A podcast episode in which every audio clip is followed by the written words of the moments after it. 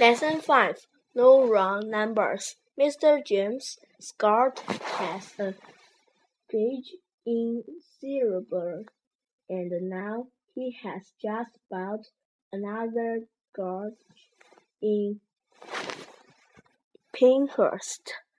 Pinhurst is only five minutes from Silbury, but Mr. Scott cannot get a telephone for his new gauge. So he has just bought twelve pigeons.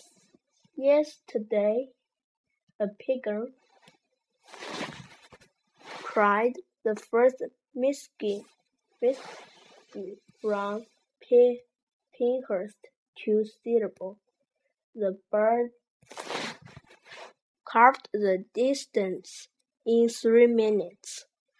Up to now, Mr. Scott has sent, sent a great many requests for spare parts and another urgent message from only garage to the other.